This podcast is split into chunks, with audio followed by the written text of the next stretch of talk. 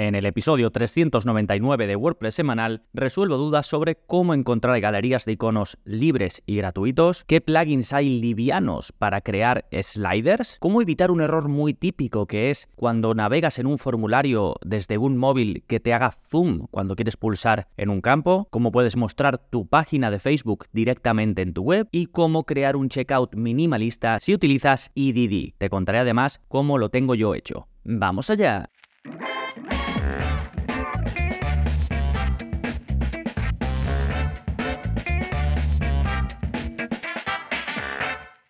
Hola, hola, soy Gonzalo Navarro y bienvenidos al episodio 399 de WordPress Semanal, el podcast en el que aprendes a crear y gestionar tus propias webs con WordPress en profundidad. Y hoy respondemos dudas. Ya sabéis que están sacadas directamente del soporte que ofrezco en la membresía en gonzalonavarro.es, además de los contenidos, todos los cursos que ya hay publicados, 80 y subiendo, todos los vídeos de la zona código, 350 y subiendo, y la comunidad privada en Telegram, pues también podéis preguntarme vuestras dudas del día a día con WordPress. Y he seleccionado 5 que responderé en un momentito, pero antes, como siempre, novedades. Y hoy te quería hacer una recomendación personal y es el podcast de marketing digital de Borja Girón. Es un podcast muy original, no por la temática de marketing digital, pues que habrá muchos, sino porque a mí me da la sensación de que siempre está probando cosas. De hecho, hace algunos años ya, no sé, un par de años o más, recuerdo que me contactó y me dice, oye, ¿te interesaría grabar un trocito de algo? No me acuerdo de qué hablé en ese momento, de mi negocio, no lo recuerdo exactamente. Pero entonces yo se lo grabé y él lo incluyó como un podcast de invitado, ¿no? Como un episodio de invitado dentro de su podcast. Y hace muy poquito, pues no sé si hará dos o tres episodios en el 200 258 publicó uno que se llama 10 increíbles podcasts que debes escuchar y incluyó el mío, pero eh, no lo digo porque incluyera el mío, que se lo agradezco mucho, sino por el formato. Lo que hace es que pues habla de, de los podcasts, además va metiendo, está divertido porque se nota que va metiendo como en, bueno, como en falso directo, va metiendo soniditos y demás, pero lo que hace es que pues te presenta el podcast y te introduce un trocito, es decir, coge un trozo específico de un episodio para que su audiencia pueda escucharlo de modo que pues, se pueden hacer una mucho mejor idea de cómo transmite ese podcaster y demás, y si le gusta, pues ir a escucharlo. Sí, bueno, en el momento de grabar esto, su podcast de marketing digital tiene 260 episodios, de hecho, el 260 es He clonado mi voz con inteligencia artificial, así que si te interesa este tema, pues también puedes echarle un vistazo y bueno, está disponible en todas las aplicaciones de podcasting, pero si buscas podcast de marketing digital de Borja Girón, pues lo tendrás disponible. Venga, y ahora con lo nuestro, ¿qué está pasando en gonzalonavarro.es esta semana? Pues tenemos nuevo vídeo de la zona código, es una nueva animación por CSS, no sé si ya llevo 5 o 6 publicadas, así que nos va a quedar pues eh, digamos una sección muy completa dentro de la zona código. Recuerda, estos vídeos y el código que os dejo debajo del vídeo están pensados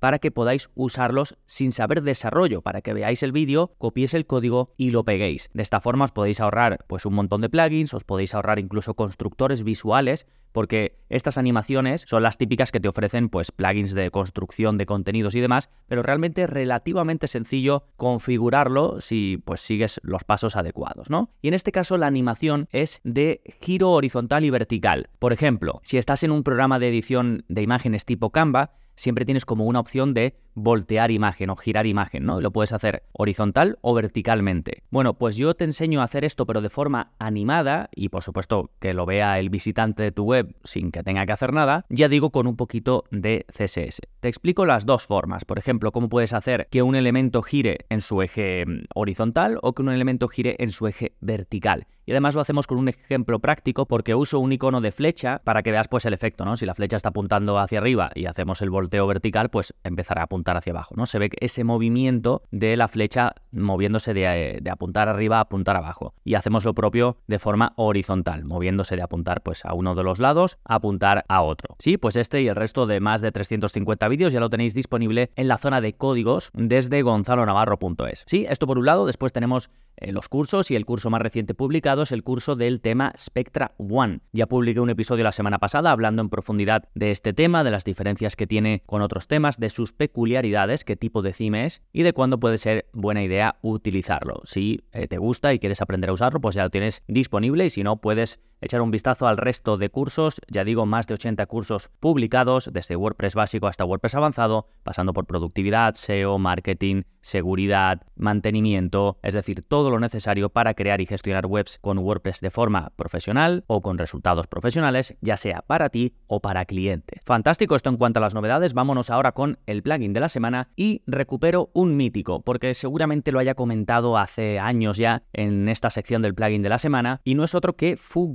Este es un mítico plugin para crear galerías de imágenes que se ha ido renovando con el paso de los años y siempre ha tenido mucho énfasis en el buen rendimiento de carga, pero también incluye plantillas prediseñadas y, si lo necesitas, pues mucho control sobre las opciones. Está activo en unas 100.000 webs con WordPress, está preparado para utilizar desde el editor de bloques de WordPress, así que una gran opción si buscas crear galerías de imágenes. Como siempre lo voy a dejar enlazado en las notas del episodio, de todas formas se llama Full Gallery por si quieres buscarlo directamente. Sí, recuerda que puedes acceder a todo lo que voy comentando si escribes en tu navegador gonzalonavarro.es barra 399, que es el número de este episodio, gonzalonavarro.es barra 399. Sí, ahí encontrarás, de hecho, este es un episodio de preguntas y respuestas, así que debajo de cada pregunta siempre pongo enlaces relevantes. Si digo, pues em, en este tutorial explico cómo puedes hacer esto, pues ahí justo debajo de la pregunta os dejo el enlace. Además, si queréis volver a escuchar una pregunta determinada o una respuesta mía determinada, también pongo el minuto exacto en el que trato esa pregunta, por si después de escuchar el episodio queréis ir a escuchar otra cosa en cuestión o dentro de un tiempo queréis hacerlo. ¿eh? Ya digo todo esto en las notas del episodio. Fantástico, pues ahora sí, vámonos con vuestras preguntas y mis respuestas. Comenzamos con la primera que es de Sergio y que va sobre cómo encontrar galerías de iconos libres y gratuitos. Me dice, hola Gonzalo, una pregunta. Al igual que conoces unsplash.com como galería de imágenes gratis, ¿conoces algo similar para iconos? Gracias y un saludo, Sergio. Sí, por supuesto, hay un montón de webs que te ofrecen iconos gratuitos. En su mayoría, pues te ofrecen una parte gratuita y luego otros que puedes comprar. Pero aprovechando la pregunta de Sergio, quería comentar algo que vi el otro día en Twitter, que me perdone porque no me acuerdo quién se lo vi, de hecho lo he visto un par de veces ya tuteado, y es eh, un banco de imágenes, igual que Unsplash, es decir, donde la gente sube las fotos que ellos hacen, eso funciona un poco así, ¿no? Unsplash lo que hace es que permite que fotógrafos se creen cuentas y que vayan subiendo imágenes, y luego otra gente las busca y las puede utilizar pues en sus webs y demás. Pues ahora ha salido uno igual, pero con imágenes generadas por IA. Es decir, tú, por ejemplo, generas tus imágenes con IA y si son buenas, pues las subes a este banco de imágenes y luego cualquiera puede descargarlas y utilizarlas. Pues eso es la idea, que tú, digamos como fotógrafo, que puede que haya algún caso de, vosotros, pero sobre todo, si necesitáis buscar imágenes generadas con IA y no queréis generarlas vosotros porque no se os da bien, porque es demasiado caro o porque directamente lo queréis hacer más rápido, pues en este banco de imágenes las podéis buscar. Se llama AI Splash, es decir, juegan con esto de Unsplash, por eso me lo recordó la pregunta de Sergio pero le ponen el AI delante y le quita el AN, es decir, UN. Bueno, os dejo el enlace de todas maneras. Y luego vamos a los iconos específicos. Bueno, tenéis varias. Tenéis Icon Finder, que yo la suelo utilizar bastante. De hecho, he comprado iconos por ahí. Tenéis Flat Icon, que es hiper popular también. Tienen muchos gratuitos. Icons 8, o Icons 8, que es otra de las eh, populares, y luego si queréis una libre de derechos, porque normalmente tienes que dar crédito, la gente no lo hace, pero deberías, deberías de poner pues quién es el autor de ese icono, salvo que estén libres de derechos. Y hay una página que se llama UX Wing, donde ahí sí tenéis iconos libres de derechos. Todos estos sitios los tengo enlazados directamente en las notas, ¿eh? Perfecto, dejamos la pregunta de Sergio, vámonos con la número 2 que es de Maximiliano y que va sobre cómo encontrar sliders livianos o para el editor de Gutenberg. Me dice, hola Gonzalo, ¿cómo estás? ¿Cuánto tiempo? Espero que muy bien. Te contacto por algo que seguramente sea sencillo para ti responder con tu experiencia en WordPress. Vengo evitando usar sliders en todos los sitios que administro, pero llegó el momento de usar uno por razones informativas. Es un sitio con muchas secciones de productos y la gente casi no baja a ver el pie del sitio. Entonces necesitamos algo en la cabecera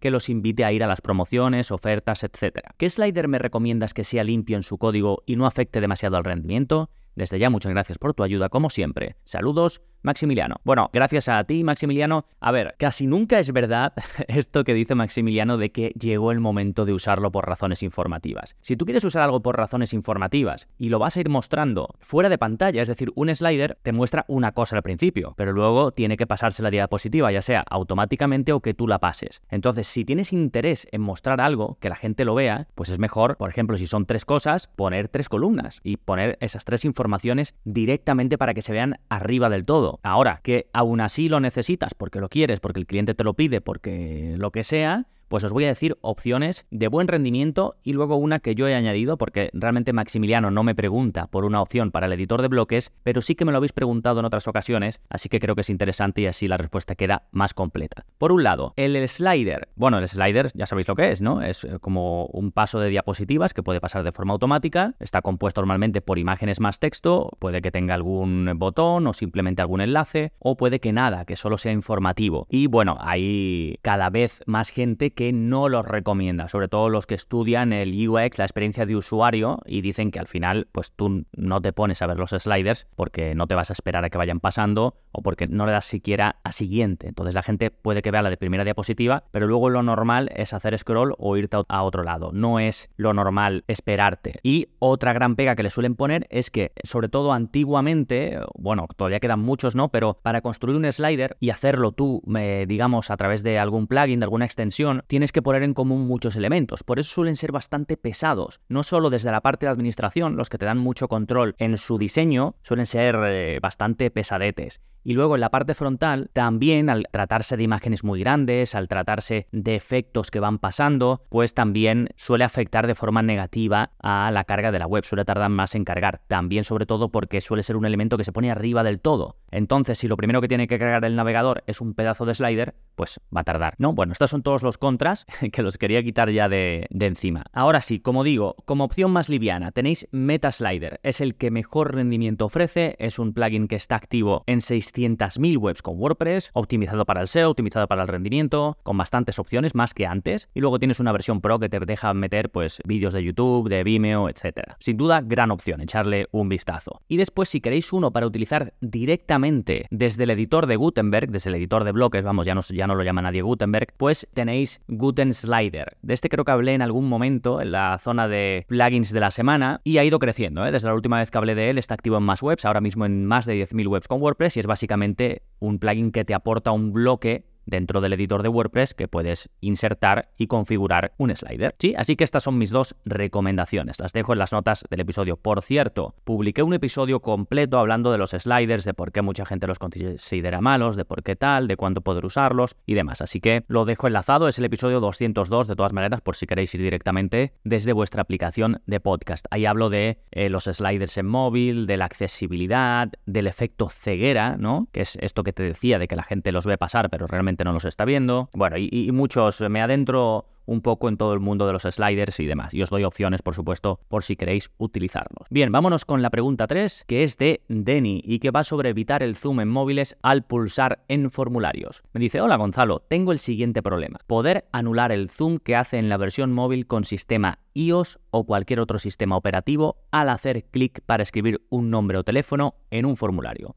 Veo que en tu web está perfecto. Un abrazo, muchas gracias de antemano. Bueno, es un poco larga, digamos, la frase en la que me lo pregunta. Básicamente, lo que quiere hacer Denny aquí es, imagínate que tú estás navegando por móvil en, una web y que vas a rellenar un formulario. Cuando haces, seguro que te ha pasado, cuando pulsas en un campo de ese formulario, la pantalla te hace zoom y, te pone como el formulario muy cerca, ¿no? Y te quita lo demás de la pantalla. Esto lo hacen muchos navegadores en móvil, sobre todo Safari, por eso menciona aquí Denny lo de iOS, lo de Apple, y es porque si detecta que el tamaño de letra de lo que tú vas a escribir, ¿no? De, lo que rellenas en el campo es menor de 16 píxeles, te hace el zoom. Y esto lo hace por accesibilidad, porque lo puedas ver más grande y demás. ¿Cuál es la solución? Asegurarte de que los inputs, ¿no? Es decir, el texto que se escribe en los campos de formulario tiene 16 píxeles o más. Esto pues lo podéis configurar, pero si no sabéis, publiqué un vídeo de la zona código explicando cómo hacerlo, cómo inspeccionar para asegurarte dónde tienes que ponerle esos 16 píxeles. A veces lo puedes hacer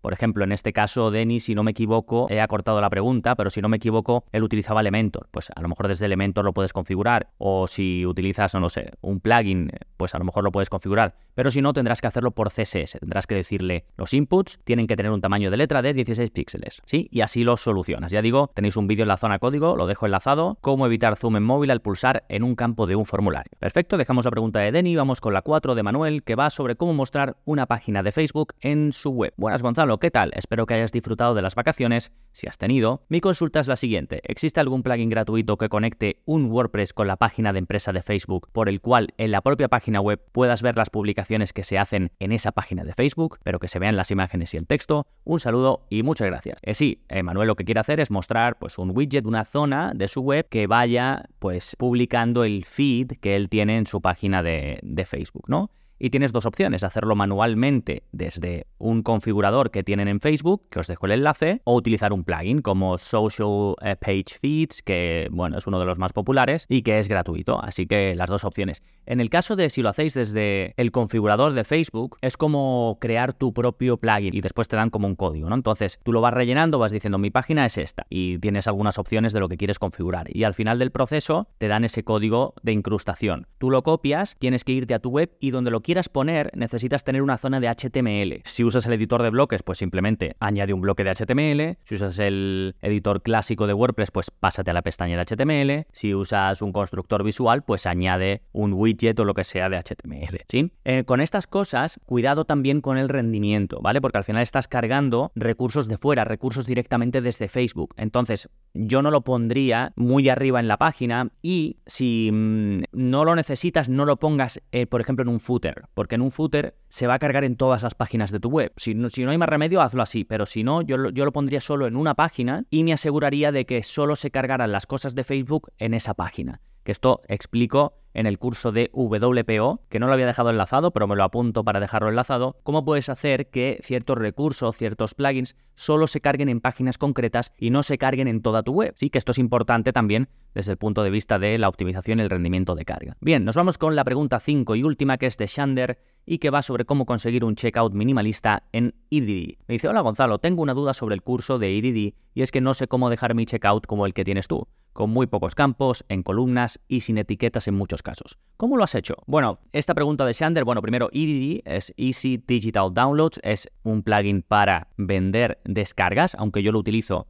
para vender pues el acceso a la membresía porque lo combino con otros plugins, con eh, Content Restriction, con EDD Recurring Payments, que es para los pagos recurrentes, y entonces pues se parece mucho a Restrict Content Pro en mi caso, tal y como lo tengo configurado, ¿no? Pero bueno, deciros que tenéis el curso de EDD si queréis vender productos digitales o incluso servicios. En el propio curso explico cómo puedes hacer cuando quieres vender servicios, además de productos digitales o en lugar de productos digitales. Y atendiendo a la pregunta de Shander, a ver, yo lo tengo bastante minimalista. ¿Qué ocurre? Yo, por ejemplo, no muestro datos de facturación. Eh, no muestro, por ejemplo, el menú de navegación de la web. En la parte de lo que es el carrito, donde sale el propio producto, no muestro la palabra producto, simplemente el nombre del producto. No muestro la palabra borrar, sino que simplemente tengo una X. Luego lo tengo un poquito mm, personalizado desde el punto de vista de la estética. Antes lo tenía por columnas, cuando me escribió Shander ya no, porque prefiero tenerlo hacia abajo porque, no sé, me, me he dado cuenta que creo que es mejor experiencia, pero simplemente ahora mismo lo tengo abierto, ¿no? Pone finaliza tu compra, pone el, total de lo que te cuesta suscribirte. He marcado más claramente la opción de iniciar sesión porque había un problema que, imagínate que alguien estuvo suscrito hace un año, quería suscribirse de nuevo y empezaba a rellenar sus datos como para crear una cuenta